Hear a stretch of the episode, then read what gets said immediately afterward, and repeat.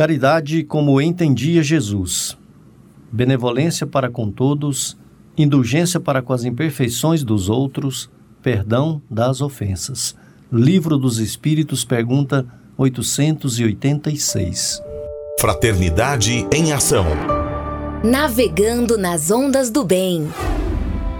Olá, caro ouvinte, começa agora o Fraternidade em Ação de hoje. Aqui é seu amigo Sebastião Ribeiro, que, em nome do nosso Mestre Jesus, terá a alegria de estar ao seu lado neste programa. Mensagens, entrevistas, músicas. Vamos juntos refletir o verdadeiro sentido da caridade conforme nos ensina Jesus e, através do livro espírita, apresentar nossa contribuição para a melhora do mundo em que vivemos. Fique ligado na nossa programação de hoje. Jesus, o Filho do Homem, Maria, Mãe da Humanidade e o que você gostaria de saber com o Evangelho segundo o Espiritismo. Esse programa é uma realização do Centro Espírita Caridade o Caminho. Em tom maior, Sagres.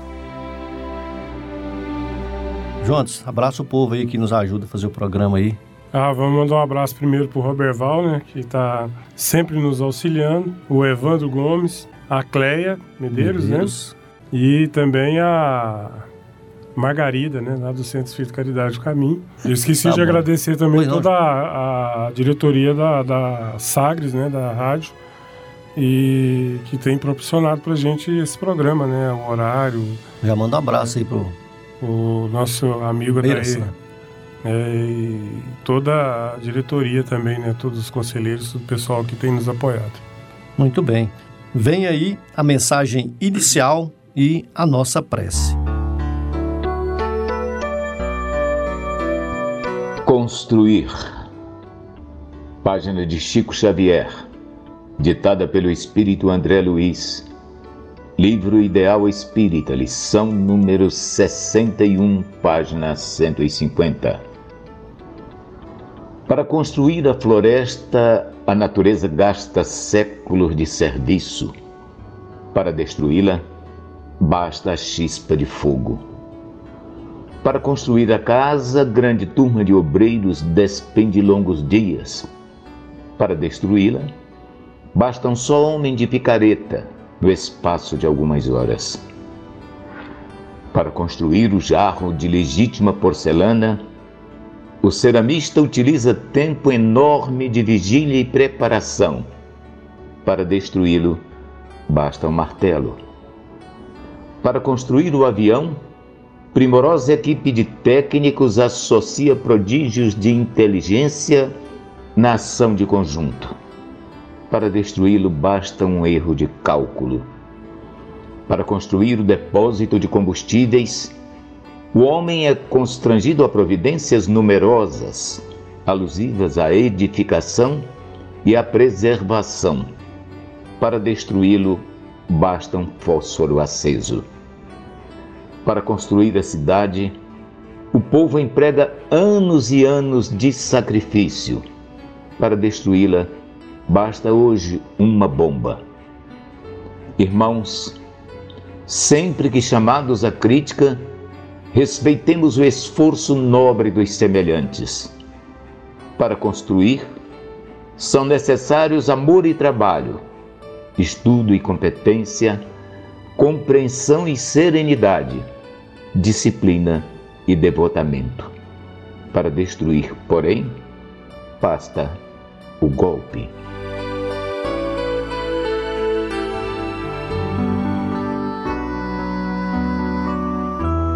Ó Jesus, ó Maria, obrigado por mais um dia de bênção, Senhora.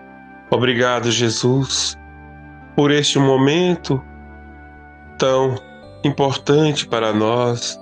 Queremos pedir, como eternos pedintes que somos, pedir por mais este dia, pelas pessoas que ajudam a levar este programa ao ar, pedir que as bênçãos do Senhor e de Maria possa estar presente na vida de cada um. Agradecer também por tudo que temos recebido do nosso Pai Maior, Obrigado, Deus. Obrigado, Jesus. Obrigado, Maria. Obrigado pelas bênçãos recebidas. Queremos que este programa possa estar também abençoando todas as vidas que nos ouvem, possa estar abençoando todas as pessoas.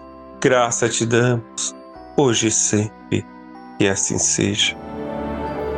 Sagres.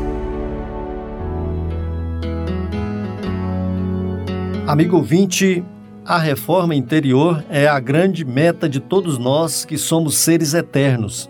Para nos auxiliar, a editora Alta de Souza publicou a Agenda Reforma Íntima, para que, ao acordarmos e durante o dia também, tenhamos pequenos lembretes desse nosso desejo de melhora. Ouça agora algumas dicas do seu programa Fraternidade em Ação para nossa reforma íntima. Reflexão e vivência em torno do Evangelho. Todos pasmavam do grande poder de Deus e, como se mostrassem admirados do que ele fazia, disse a seus discípulos: Guardai nos vossos corações o que vos vou dizer. O filho do homem há de vir e ser entregue às mãos dos homens. Mas os discípulos não entendiam essas palavras. Tão veladas eram que não as compreendiam e tinham receio de o interrogar a tal respeito. Lucas capítulo 9, versículo 44 e 45. Meta do mês: desenvolver a caridade moral. A caridade é a virtude fundamental sobre que há de repousar todo o edifício das virtudes terrenas. Allan Kardec no livro O Evangelho segundo o Espiritismo. Meta do dia: suportarem umas às outras as criaturas. Caridade pelo pensamento, ore pelos pobres abandonados e pelos sofredores de além-túmulo. E sugestão para sua prece diária prece pelos que sofrem no além-túmulo. Se você está interessado neste método para sua melhoria interior, conheça e utilize a Agenda Reforma Íntima. Ligue para Livraria e Distribuidora Vantuil de Freitas no WhatsApp 99281 9661 e adquire seus livros de estudos, reflexões e, acima de tudo, livros esclarecedores auxiliando ao nosso equilíbrio interior. O WhatsApp é 99281 9661. Fraternidade em Ação. O momento de crescimento espiritual na Sagres. Segundo Joana de Ângeles, todos precisamos de algo que nos auxilie a enfrentar com tranquilidade os problemas e a solucioná-los, a suportar as dores e superá-las, a compreender a necessidade das lutas e vencê-las, a manter o bom ânimo e não tombar em erros. Foi pensando nessas questões que escolhemos a passagem evangélica de hoje. Saiba mais com o Evangelho segundo o Espiritismo, com o Djalma Freitas, do Evangelho segundo o Espiritismo. Olá, amigos. Programa Fraternidade em Ação mais uma vez aqui nos encontramos para falar um pouco mais sobre o Evangelho, o Evangelho de Nosso Senhor Jesus Cristo, pelo Evangelho segundo o Espiritismo de Allan Kardec. Continuamos no capítulo 13, que a vossa mão esquerda não saiba o que dê a vossa mão direita. Hoje vamos comentar, falar um pouco sobre o item 4 os infortúnios ocultos. É, não vou ler todo o texto, mas vou ler o primeiro parágrafo, que depois é, aquela, é a história que Kardec nos traz do trabalho benemérito, caridoso, sem nenhum outro motivo senão o de auxiliar que aquela senhora faz. Nas grandes calamidades, a caridade se manifesta e vence generosos impulsos para reparar os desastres. Mas ao lado desses desastres gerais, há milhares de desastres particulares que passam despercebidos de pessoas que jazem sob um catre sem se lamentarem. São a esses infortúnios discretos e ocultos que a verdadeira generosidade sabe ir descobrir sem esperar que eles venham pedir assistência. Vamos lá.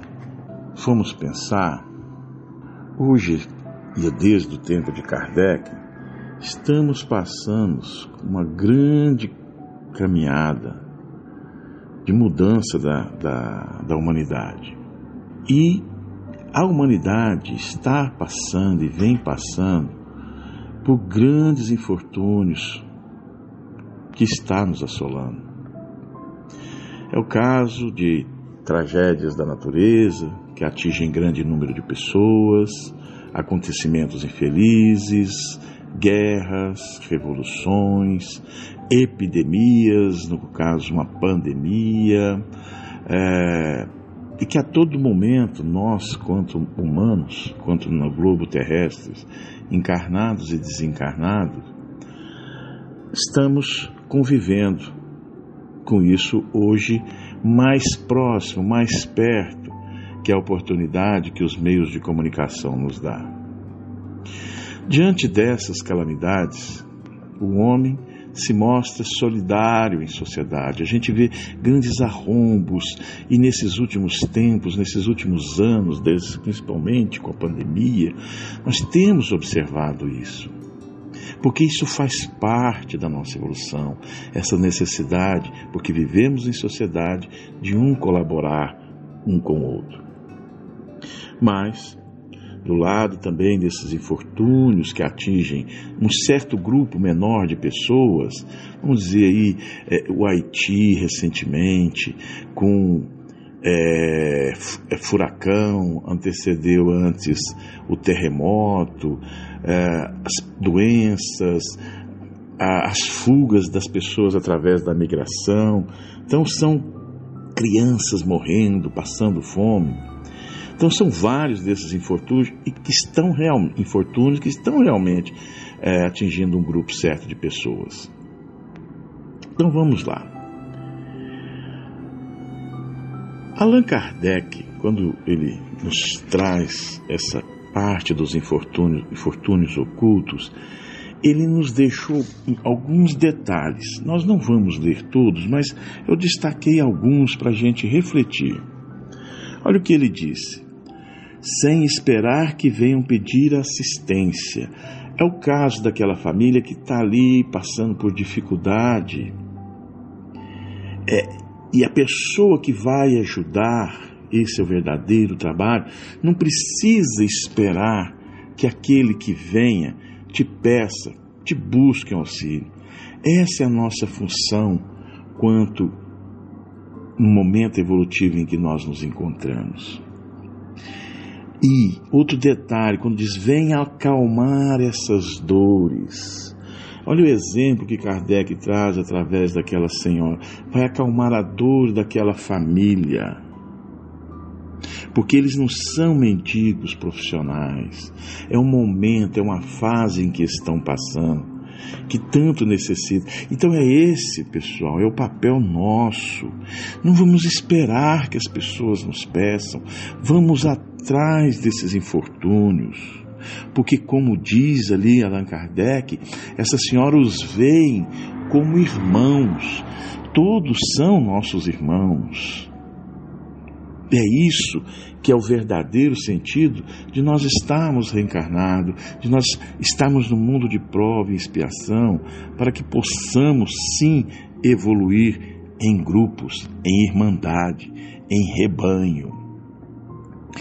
E olha outro detalhe quando ela diz: uma sinfonia de bênçãos cai sobre essa senhora. Meus amigos, minhas amigas, a cada gesto. E não vamos falar aqui só da caridade material, não.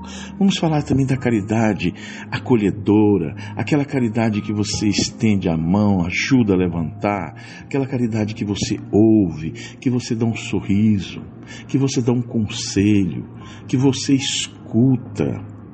É uma das maiores e mais difíceis das caridades.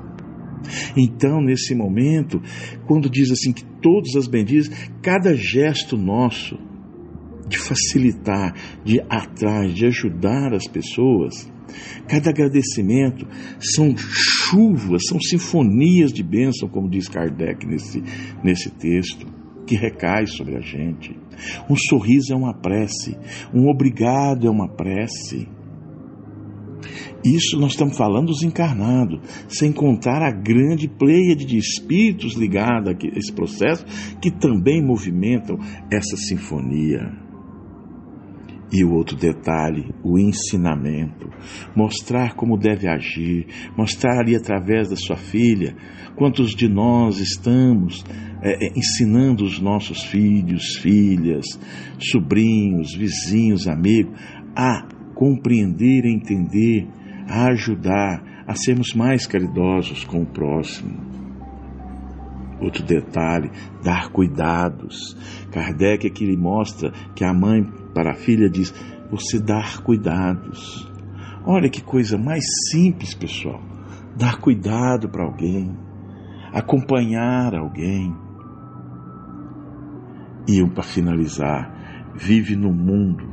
A senhora tem a sua vida particular, que nada impede de poder fazer todo esse trabalho como nós. É, nós somos do mundo, mas não precisamos viver para o mundo. E, finalizando, vamos lembrar da questão 886 do Livro dos Espíritos. Qual o verdadeiro sentido da palavra caridade, como entendia Jesus? Benevolência para com todos, indulgência para com as imperfeições alheias e perdão das ofensas. Fique em paz, que a bênção de nosso Senhor Jesus recaia sobre todos nós, que assim seja.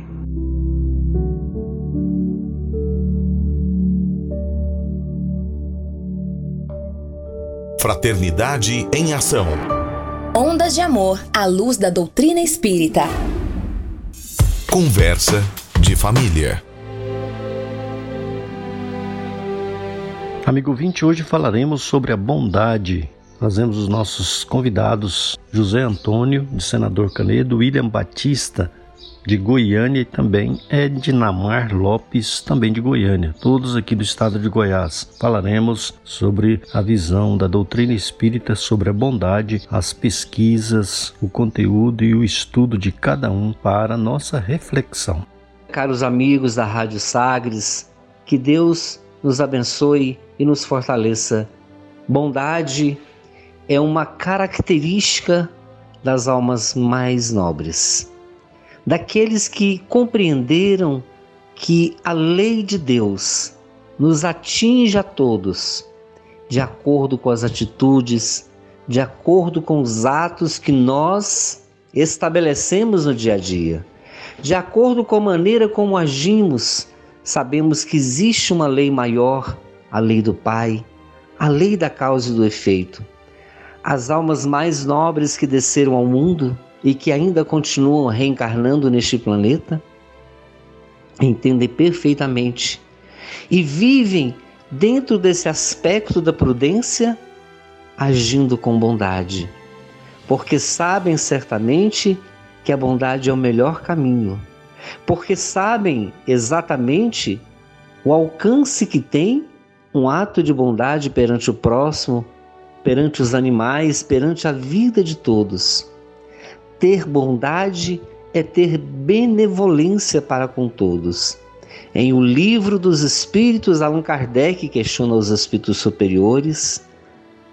Na lei de justiça, de amor e de caridade, em que consiste a caridade? Ao que? Os mentores amigos então respondem: A caridade consiste na benevolência para com todos no perdão das ofensas e na indulgência para com as faltas alheias.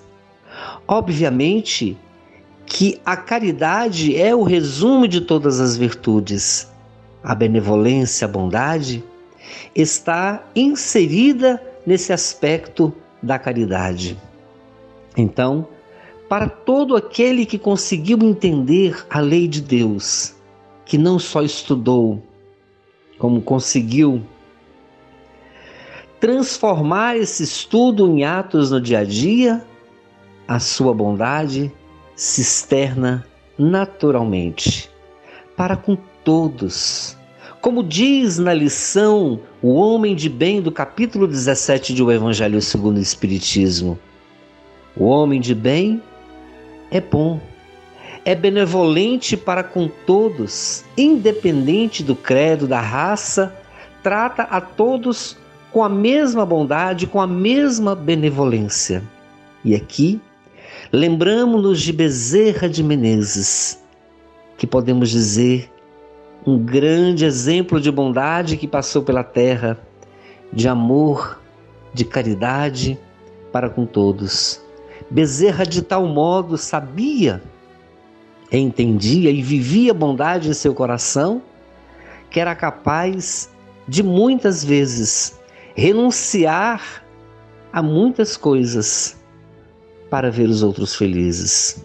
Ocorreu em determinada ocasião que estava em seu consultório Bezerra de Menezes e então chegou ali uma senhora que havia sido atendida por ele, recebeu o seu receituário. E então Bezerra conversou com ela, ela chegou, voltou novamente com seu filhinho nos braços e disse: Eu não tenho dinheiro para comprar o medicamento para o meu filho. E começou a chorar.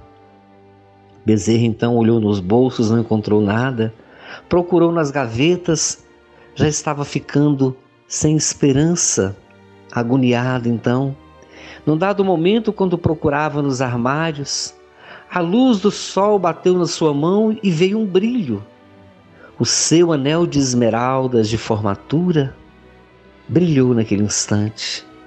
E também na sua mente brilhou uma ideia genial tirou sem mais tardança o anel da sua mão, entregou à mulher disse: Vai, minha filha, vende esse anel, compra o um medicamento para o seu filho. Bezerra de Menezes, exemplo de grande bondade, de grande generosidade e benevolência para com todos os seus semelhantes podemos dizer que Bezerra é o homem de bem, a personificação do homem de bem do Evangelho segundo o Espiritismo. Esse é o caminho que temos de seguir. Sermos bons com todos, termos benevolência para com todos, sem escolher esse ou aquele. Porque o homem que tem uma religião e que só professa essa religião e que somente pratica o bem diante dos seus confrades, não entendeu o aspecto maior da caridade e nem da lição do homem de bem, porque o homem de bem é benevolente para com todos, independente de raça, credo, cor, religião, seja que aspecto for. A bondade faz isso. No futuro da humanidade, certamente a bondade não será mais uma exceção, será uma regra de todos nós quando a fraternidade, a caridade, o amor estiver reinando em nossos corações. Muita paz a todos. Que Jesus nos abençoe. Olá, nossos queridos ouvintes da nossa querida Rádio Sagre 730. É com muita alegria que nós, mais uma vez, estamos aqui trazendo esse tema tão interessante para as nossas vidas, para o nosso cotidiano, um tema onde é necessário que nós usemos ele na nossa família, no nosso lar, nos nossos amigos, no nosso serviço, no nosso dia a dia, para que nós possamos ter em nossas vidas mais paz, mais amor e mais humanidade. Nós estamos falando a respeito do tema hoje, fala bondade. O que é ser bom? Para que serve a bondade? Qual é a importância da bondade no dia a dia das pessoas? Então nós aqui é, digamos que fizemos uma entrevista com dois espíritos muito interessantes no livro de Chico Xavier, Fonte Viva, de Emmanuel, falando a respeito da bondade, e do livro Antologia dos Imortais, no livro de Franciscano Xavier também uma poesia muito interessante que nós vamos ler ao final. Mas é interessante nós lembrarmos, querido ouvinte, que a bondade é uma forma de nós vivermos de uma forma mais em paz, mais em harmonia conosco, é nós nos doarmos uns para os outros, é nós dividirmos as coisas boas que nós temos em nosso coração. Como diz o nosso Mestre Jesus, onde está o seu tesouro, estará seu coração.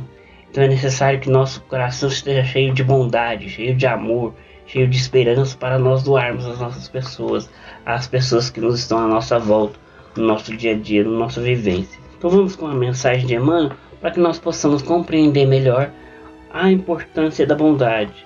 Olha só o que, que ele fala para nós. Em verdade vos digo, quando, quantas vezes o fizerdes a um desses meus irmãos mais pequeninos, é a mim que fizestes.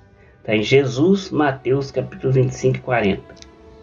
A bondade, meus queridos, assim podemos ser representá-la, não só pelas palavras que podem simbolizar folhas brilhantes sobre um tom cristério, não só pelo ato de crer, que por vezes não passa de êxtase inoperante, não só pelos títulos que em muitas ocasiões constituem possibilidade de acesso aos abusos, não só pelas afirmações de fé, porque em muitos casos as frases sonoras são gritos de alma vazia. Não nos esqueçamos de fazer o bem, atendamos ao bem. A ligação com Cristo, a comunhão com a divina luz, não depende de modo de interpretar a revelação do céu. Em todas as circunstâncias do seu apostolado do amor, Jesus procurou buscar a atenção das criaturas, não para a forma do pensamento religioso, mas para a bondade humana. A boa nova não prometia a paz da vida superior aos que calejavam os joelhos nas penitências compreensíveis, aos que especulassem sobre a luta de Deus. Jesus não se comprometeu com os que o combatessem em seu nome, com os que humilhassem os outros, a pretexto de glorificá-lo ou que lhe oferecessem culto espetacular. É necessário então que nós lembremos, queridos irmãos, da bondade de Jesus em todas as situações da existência dele.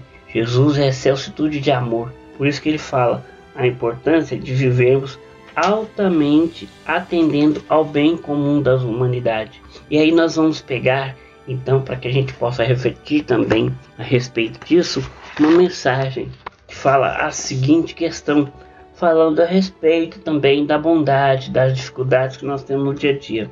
Quanto a, quando a luta te deixa em plena estrada, com tronco só, sem flores e sem frondes, na secreta renúncia que te arrimas, bendita seja a lágrima que escondes. Quando a amargura te converta a vida em rede estranha de sinistras horas, mesmo nas raias do suplício extremo, Bendita seja as lágrimas que choras, quando a prova te assalte os semelhantes, na dor das sendas ásperas e incertas, na simpatia que inflama o peito, bendita seja as lágrimas que ofertas. Quando, porém, caminhas na bondade, a que nobre e sereno te conjugas, muito acima das lágrimas que vertes, bendita seja a lágrima que enxugas. Então ele fala bem claro aqui, o nosso querido autor, Lobo da Costa, Francisco Lobo da Costa, do livro Antologia dos Imortais, ele nos relata bem claro essa situação da bondade. Que Deus nos inspire e nos guarde no mais esse dia de muita paz e de amor. Graças a Deus e que assim seja. Olá, amigos do programa Fraternidade em Ação. Que alegria estar com vocês hoje. Eu sou a Edna Mar, do Centro Espírita Caridade e Caminho. E vamos falar de um tema de muito bom gosto. O que é a bondade? A bondade é a qualidade de quem tem alma nobre e generosa e é inclinada a fazer o bem, benevolência, benignidade, e a bondade é um dom e ela precisa ser cultivada diariamente. E qual é a razão que reflete essa qualidade? Fazer o bem ou socorrer alguém sem olhar a quem, eu diria que é a caridade em ação. Segundo a visão espírita, bondade é a qualidade moral dos que têm a alma nobre e generosa. A bondade ela não tem preço pois a semelhança do amor igualmente não tem limite. Quando se faz algo meritório em favor do próximo, aguardando recompensa, eis que se apaga a qualidade da ação. O Sol aquece e mantém o planeta sem qualquer exigência, não exige nada de nós. A chuva abençoa o solo e o preserva rico em nome do Criador, sustentando seres e se repete em períodos ritmados sem também nada pedir, não pedindo nada de nós. O ar, que é a razão da vida, existe em tão harmonioso equilíbrio e discrição que raramente as criaturas se dão conta da sua imprescindibilidade. Fazer o bem com alegria e ajudar a todos com a, com, com a naturalidade, como deve como dever que te impõe a favor de ti mesmo. Então, a bondade ela vai voltar para nós mesmos, ela vai ser a favor de nós mesmos. E ela, a bondade, te aureolará de, de paz. Agora, se estabeleces qualquer condição para ajudar, desmerece a tua ação, empalidecendo-lhe o valor. Une-te ao exercício dos heróis e apóstolos da bondade. Ninguém te saberá o nome, no entanto, a tua generosidade e bondade, estabelecendo elos de ligação e segurança para a harmonia do mundo. A bondade é uma linguagem que o surdo consegue ouvir e o cego consegue ver e ler. A bondade em palavras cria confiança. A bondade em pensamentos cria profundidade. A bondade em dádiva cria amor. O bem está se tornando uma palavra comum no nosso dia a dia, mas o homem moderno sempre encontra algum motivo para recusar o exercício do bem se confessando incapaz para essa prática, alegando às vezes falta de tempo ou alegando cansaço, né?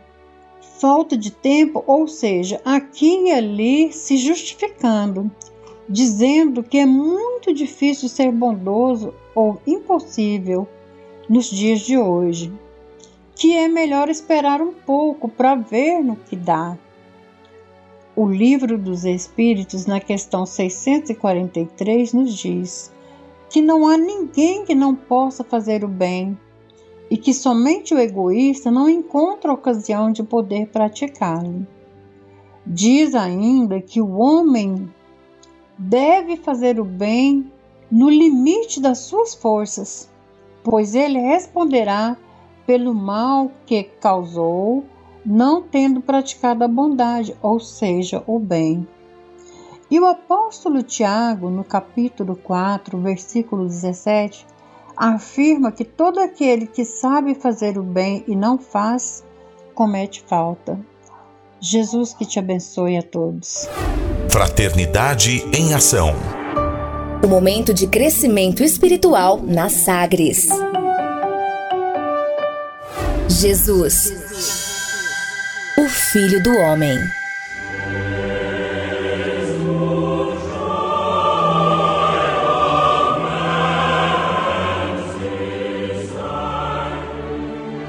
Em Efraim, Jesus ensina o Pai Nosso.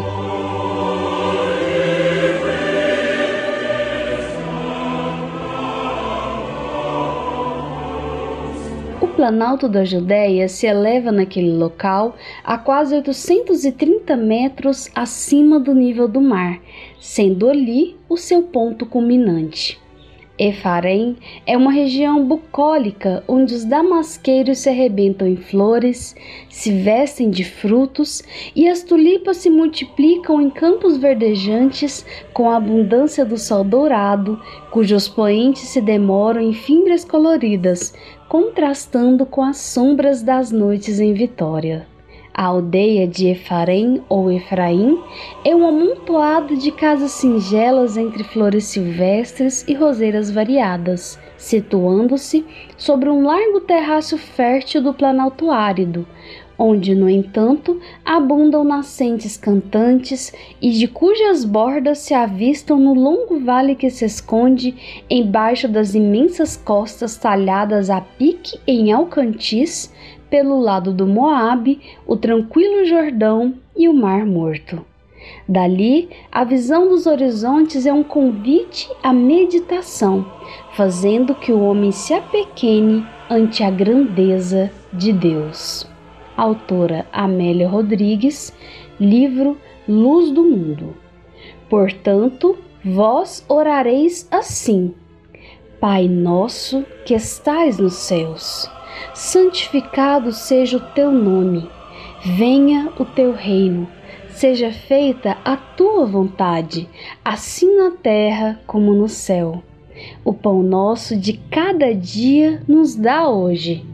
Perdoa-nos as nossas dívidas, assim como nós perdoamos aos nossos devedores. Não nos deixe cair em tentação, mas livra-nos do mal, porque teu é o reino e o poder e a glória para sempre. Amém. Evangelho de Mateus, capítulo 6, versículos de 9 a 13.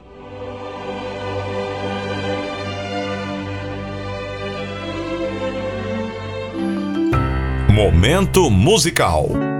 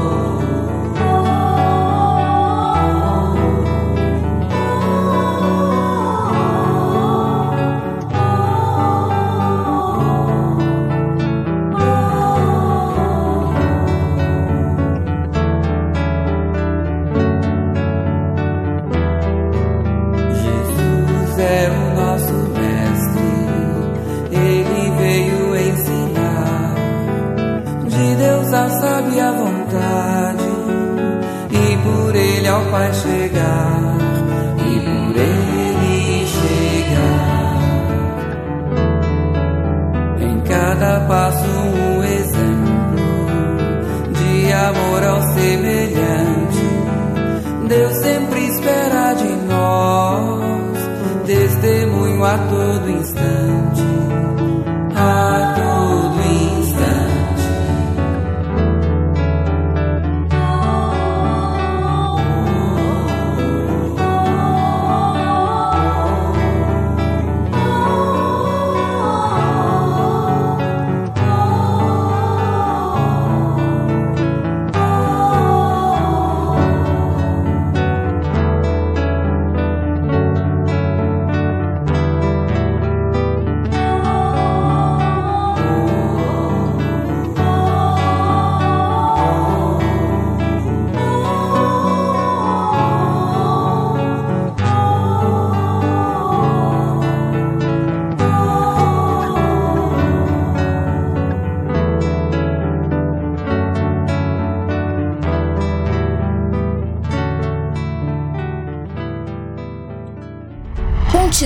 Sagres.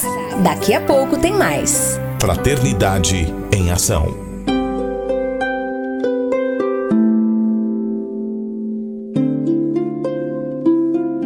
De onde eu vim? Existem espíritos? Posso nascer de novo? Por que sofremos tanto? Existe vida depois da morte? Para onde vou depois da morte? O que é reencarnação? O que é mediunidade? Amigo ouvinte, as respostas a essas e a tantas outras questões você encontrará conhecendo a doutrina espírita em seu tríplice aspecto: ciência, filosofia e religião.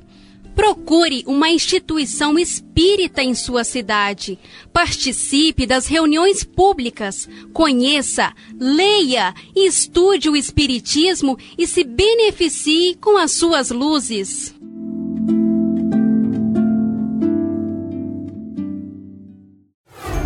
De volta com mais. Fraternidade em Ação.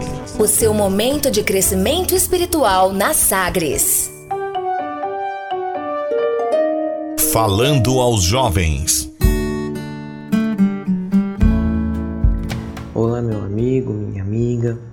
Meu nome é João Vitor e hoje eu vou trazer um trecho do livro Falando aos Jovens. Espírito Luiz Sérgio, médium Elsa Cândida Ferreira. As construções individuais. Estava certo dia a observar alguns trabalhadores dependurados nas paredes de um prédio, fazendo os reparos necessários antes de embelezá-lo com a aplicação das tintas. Que trabalheira perigosa! Envolvemos-nos em fluidos tranquilizantes para que não se descuidassem. Qualquer desequilíbrio provocaria queda fatal.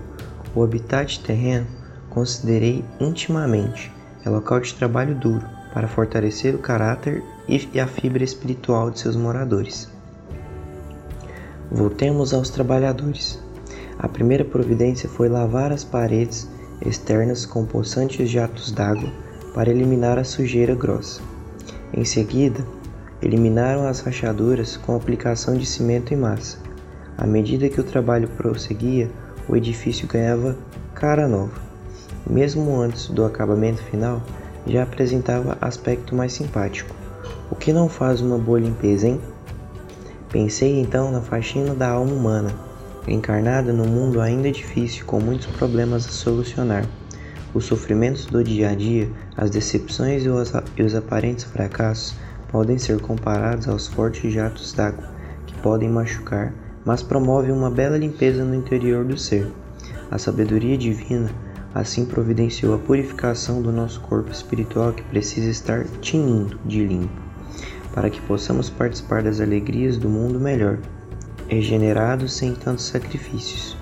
As lacunas, rachaduras e brechas da alma precisam ser preenchidas, não com cimento e massa, mas com a incorporação de novos talentos morais e intelectuais, até que se complete o lento processo de evolução. Então, na fase final, ficam visíveis as cores da luminosidade espiritual.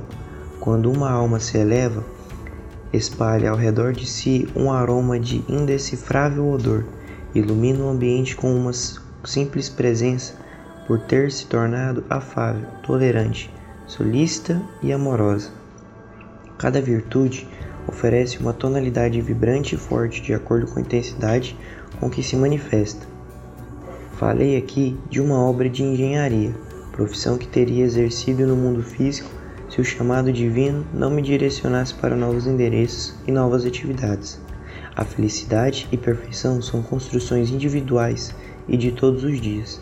Compreendo que seja mais fácil erigir um arranha-céu do que abandonar vícios e maus costumes, mas é preciso começar. Se depender de nosso desejo, daremos com todo prazer um impulso inicial. Grande abraço.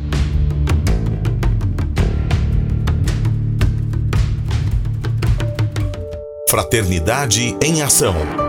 Ondas de Amor à luz da doutrina espírita. Conversa de família. Amigo ouvinte, após ouvir aí a mensagem de Jesus, nós te convidamos para acompanhar neste segundo bloco os amigos da Concafras PSE, trazendo aí para nós o estudo e a realização de um culto cristão no lar. Aproveite e coloque aí sua água para ser fluidificado. Apresentaremos agora uma atividade que proporcionará momentos de paz e compreensão para toda a família. Conheça o culto do Evangelho no lar e implante esta ideia.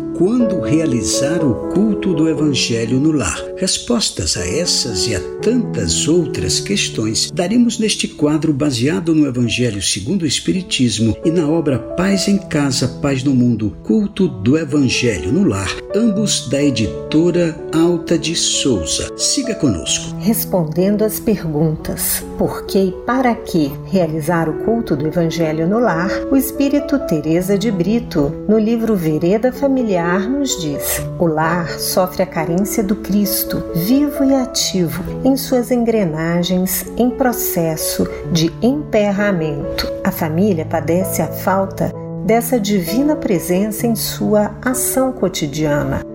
Diante da presença de Jesus, por meio da oração e do fraterno diálogo, mantidos no íntimo doméstico, toda a visão do mundo se modifica para melhores perspectivas. Os entendimentos dão-se respeitosa e maduramente. Como realizar o culto do Evangelho no lar? É muito simples. Primeiro, você e sua família escolhem um dia na semana, no horário em que todos, ou pelo menos a maior parte da família, possa se reunir para o culto. E no dia combinado, harmonize o ambiente, desligando a TV e deixando uma música suave e tranquila que transmita bem-estar. Enquanto isso, prepare uma jarra com água para ser fluidificada Separe o Evangelho e uma mensagem. Na hora do culto, faça a leitura da mensagem. Em seguida, a prece inicial. E neste momento, colocaremos uma música para harmonizar o ambiente. Enquanto isso, busque uma jarra com água e reúna a família. Iniciaremos agora o nosso culto do Evangelho no lar.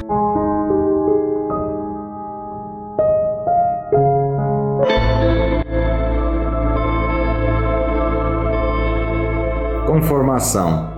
Não clames contra a vida. Ora, serve e caminha. Sofrer com paciência é crescer para a luz. Difícil compreender sem provas e lições. Semente não produz sem mudança total. Cada noite prepara uma alvorada nova. Aceitação na dor encontra a luz de Deus. Emmanuel.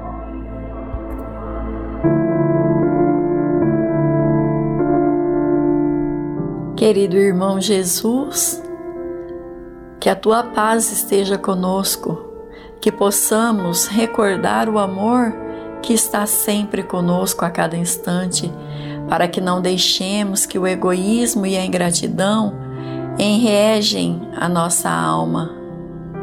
Tudo na nossa vida é assistência constante de Deus.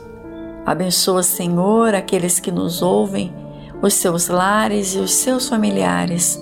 Graças a Deus, que assim seja.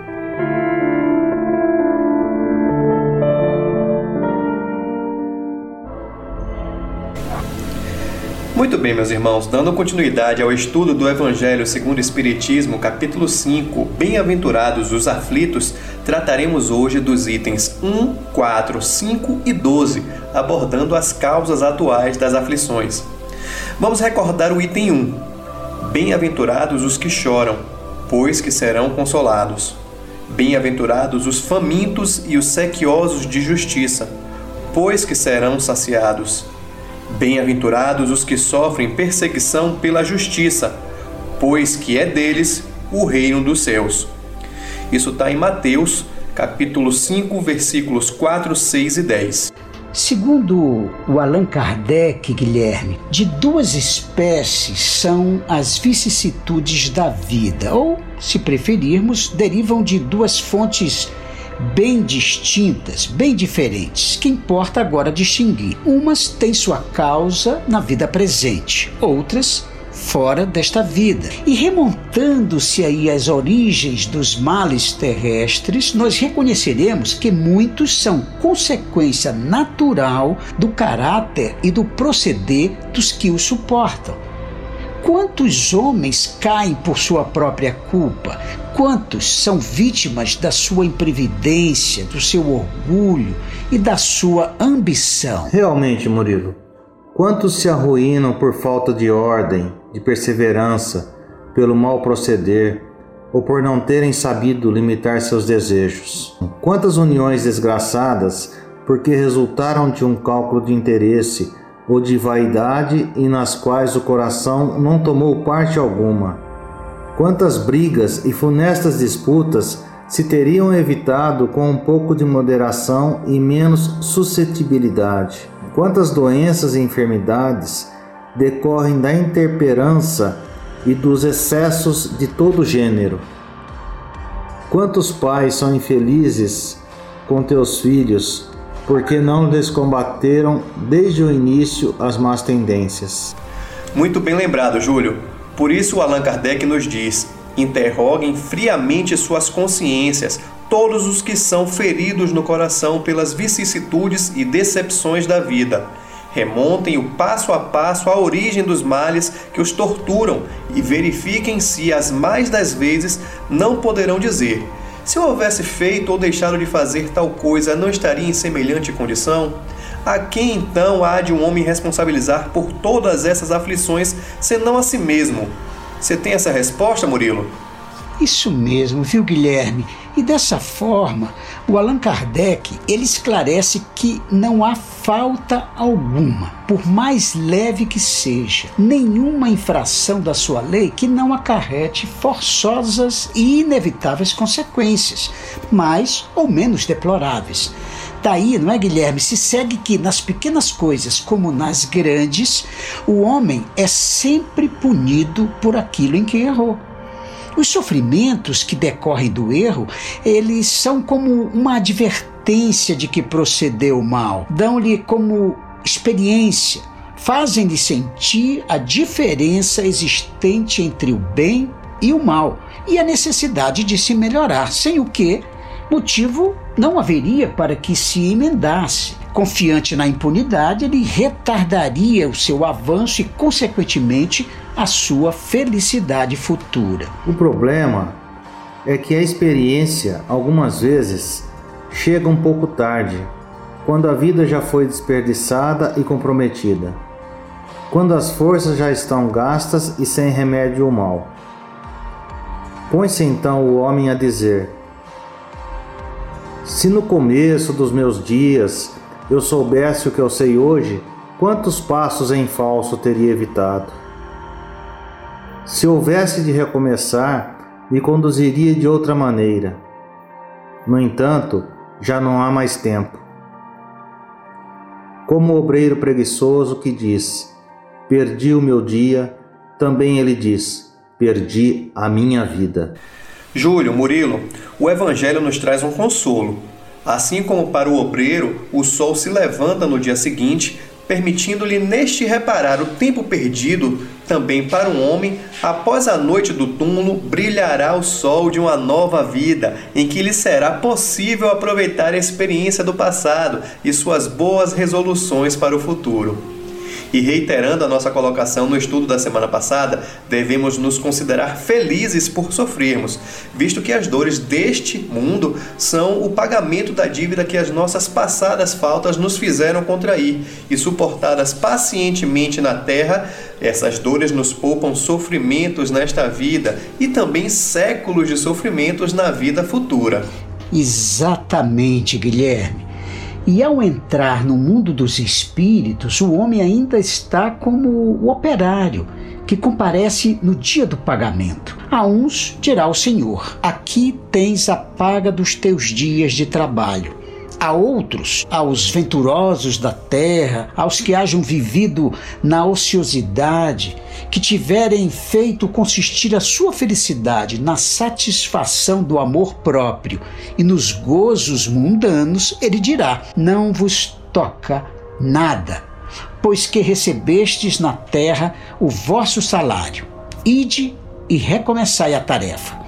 Muito bem, meus amigos, na semana que vem daremos continuidade ao nosso estudo deste capítulo.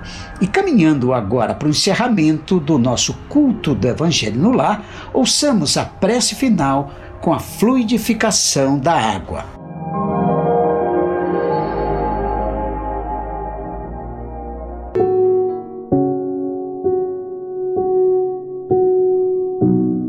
Senhor Jesus, Divino amigo, estende as tuas mãos generosas, Senhor, e transforma estas águas em remédio para os nossos males físicos e espirituais. Estende as vibrações de amor em benefício de meu lar, Jesus. Que aqui possa reinar a paz, a saúde, a tranquilidade. Graças a Deus. Que Deus seja louvado. Faça uso da água fluidificada.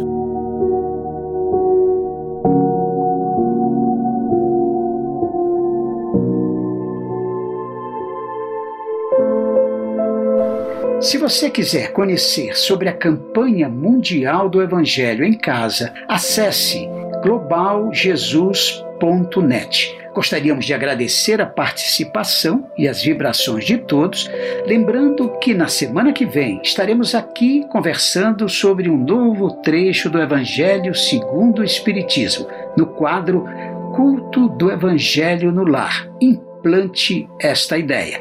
Até lá, amigos! É, nós chegamos ao final do nosso programa é, Fraternidade em Ação navegando das ondas do bem. Foi muito bom estar na companhia de todos vocês. Esperamos contar com vocês aí no nosso próximo programa. Acompanhe a mensagem de encerramento e, continue ligado aí na programação da Rádio SAG 730. Obrigado a todos. Fiquem com Deus. E nós convidamos a você para ouvir agora histórias e experiências de um espírito compromissado com a evolução do nosso planeta. Maria Mãe da Humanidade. Maria, Mãe da Humanidade.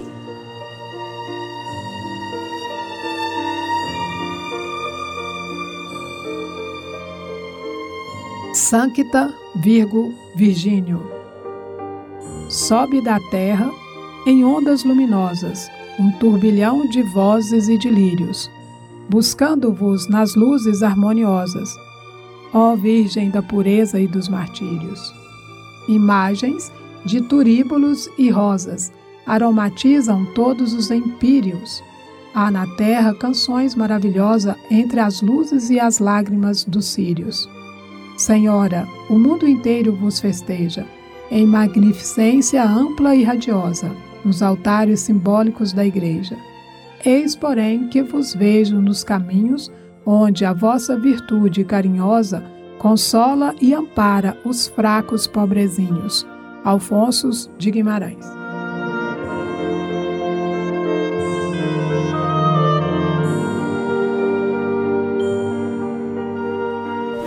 Fraternidade em Ação. O momento de crescimento espiritual na Sagres.